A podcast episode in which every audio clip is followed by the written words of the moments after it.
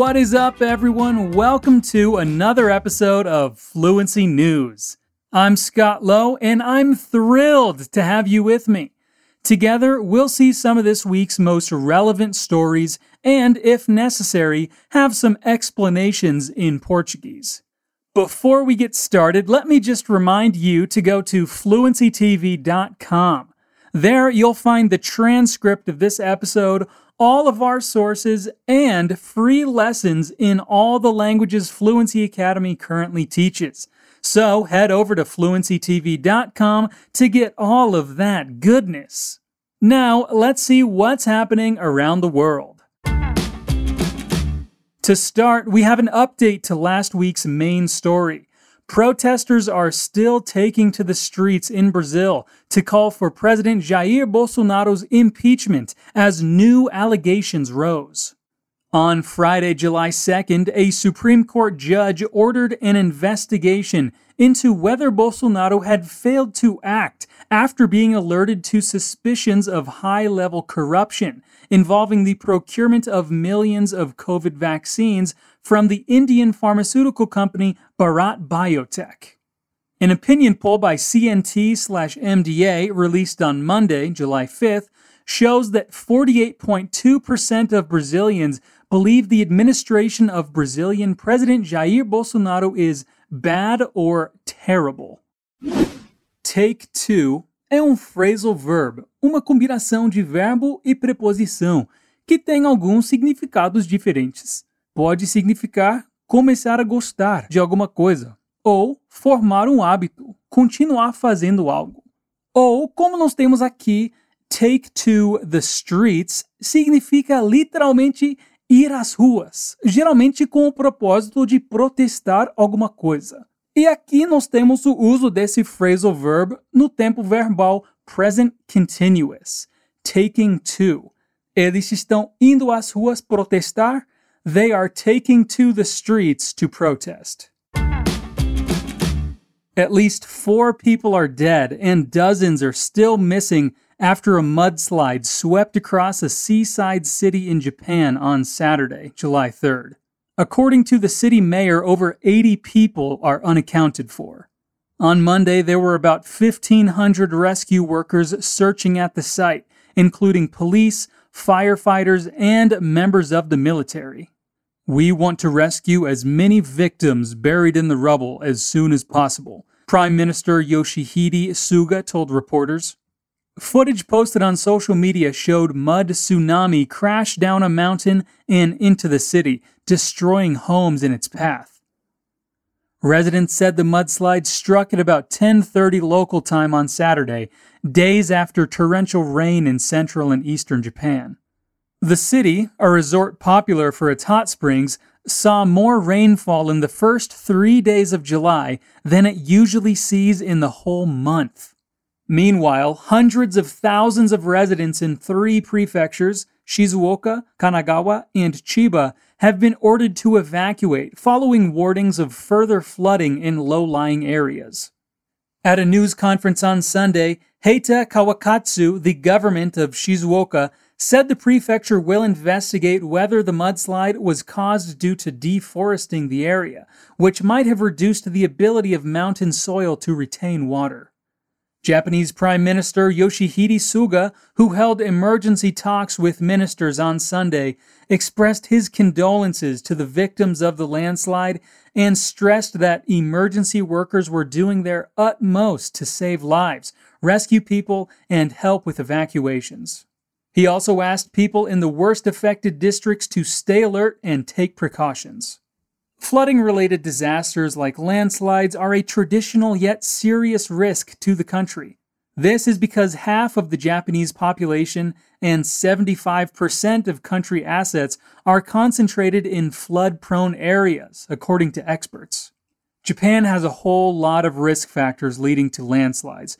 For instance, it's prone because of its mountainous terrain and a lot of places where the soil is volcanic ash, which is not as strong. Seismologist Robert Geller, professor emeritus of the University of Tokyo, told CNN. A rise in rainfall due to global warming is increasing the risk of devastating mudslides. Global warming is making everything worse and is increasing the frequency of rainfall that can cause damaging landslides, Geller added. The rainy season is going to last for another week or 10 days. Because of global warming, we're probably getting more rainfall now than we normally do. Em português, para dizer que há alguma coisa, podemos usar o verbo ter ou haver ou existir. Mas em inglês não podemos usar o have com esse sentido. A estrutura correta é there is ou there are, se for plural. Quando queremos dizer que algo há no passado, usamos geralmente o verbo tinha ou havia, tanto para o singular quanto para o plural. Mas em inglês, quando temos essa diferença entre plural e singular, usamos there was para o singular e usamos there were para o plural. Nessa história, nós temos o uso de there were para dizer que havia 1.500 pessoas trabalhando no resgate de sobreviventes do deslizamento. We have some good news when it comes to the effects of the coronavirus. Trials of a new HIV vaccine have begun at Oxford University, building on the success of the COVID vaccine developed by the institution. It is the first in a series of evaluations in HIV negative individuals for prevention and in people living with HIV for a cure. In phase one of the trial, which is run by the university's Jenner Institute, 13 HIV negative adults aged 18 to 65 and who are considered not to be at high risk of infection will initially receive one dose of the HIV vaccine. A further booster dose will be given after four weeks. HIV positive adults will be involved in later phases of the trial, while plans exist to start similar trials in Europe, Africa, and the US. The trial is part of the European AIDS Vaccine Initiative an internationally collaborative research project funded by the European Commission. Oxford University said its vaccine candidate would be the best solution to ending the AIDS pandemic. Professor Tomas Hanke, professor of vaccine immunology at the Jenner Institute and lead researcher on the trial, said, even in the broader context of increasing antiretroviral treatment and prevention, an HIV 1 vaccine remains the best solution and likely a key component to any strategy ending the AIDS pandemic. Na frase in phase 1 of the trial, which is run by the university, nós temos um uso do verbo run que você pode não conhecer. Geralmente, esse verbo é traduzido como correr fugir ou ir.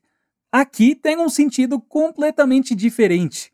Esse verbo tem dezenas de significados e aqui significa conduzir.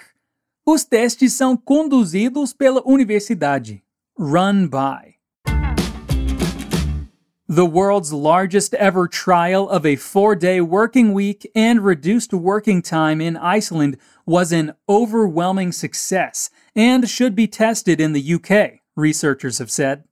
More than 1% of Iceland's working population took part in the pilot program, which cut the working week to 35 to 36 hours with no reduction in overall pay. The trials, which ran from 2015 to 2019 and involved more than 2,500 people, boosted productivity and well being and are already leading to permanent changes. The researchers estimate that as a result of new agreements struck in 2019 to 2021 after the trials ended, 86% of Iceland's entire working population now either have reduced hours or flexibility within their contracts to reduce hours. The joint analysis, carried out by the think tanks Autonomy in the UK and the Association for Sustainability and Democracy, ALDA, in Iceland, found that the well being of workers who took part improved dramatically across a range of indicators. Perceived stress and burnout, as well as health and work life balance, were significantly improved across practically all groups. The Icelandic shorter working week journey tells us that not only is it possible to work less in modern times, but that progressive change is possible too, said Gudmundur D. Haraldsson, a researcher at ALDA. Will Stronge, director of research at Autonomy, said, This study shows that the world's largest ever trial of a shorter working week in the public sector was, by all measures, an overwhelming success. It shows that the public sector is ripe for being a pioneer of shorter working weeks, and lessons can be learned for other governments. Ever é uma palavra em inglês que pode ter inúmeros significados dependendo do contexto e não pode ser traduzida literalmente para o português. Como vemos aqui, ever significa em algum momento ou até o momento. Este é o maior estudo desse tipo na história, até o momento. Ever também pode significar sempre, mais do que nunca ou desde. In reassuring news for the more than 12 million Americans vaccinated with Johnson & Johnson, a new study indicates the single-shot vaccine will likely offer good protection against the Delta variant, according to the company. The highly transmissible Delta variant is now predicted to become the dominant strain in the United States. The findings are preliminary but promising.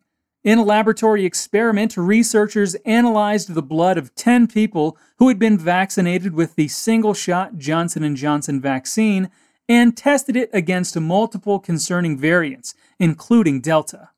They found that the vaccine appeared to work against new variants, as indicated by so-called neutralizing antibody titers and other indications of immune system response. Today's newly announced studies reinforce the ability of the Johnson & Johnson COVID-19 vaccine to help protect the health of people globally. Dr. Paul Stoffels, Vice Chairman of the Executive Committee and Chief Scientific Officer at Johnson & Johnson, said in a statement.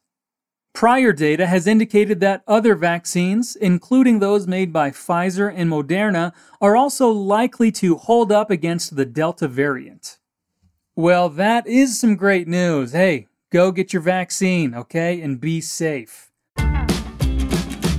And that's where we're going to end today's episode. Before we go, let me just remind you to head over to fluencytv.com to have access to all of our sources, the transcript of this episode, and thousands of free lessons in all the languages we currently teach here at Fluency Academy. E sabia que você pode ficar por dentro de novas turmas na nossa lista de espera? Então, se você sonha em chegar à fluência em inglês, espanhol, francês, italiano, alemão, japonês ou mandarim, entre na lista de espera.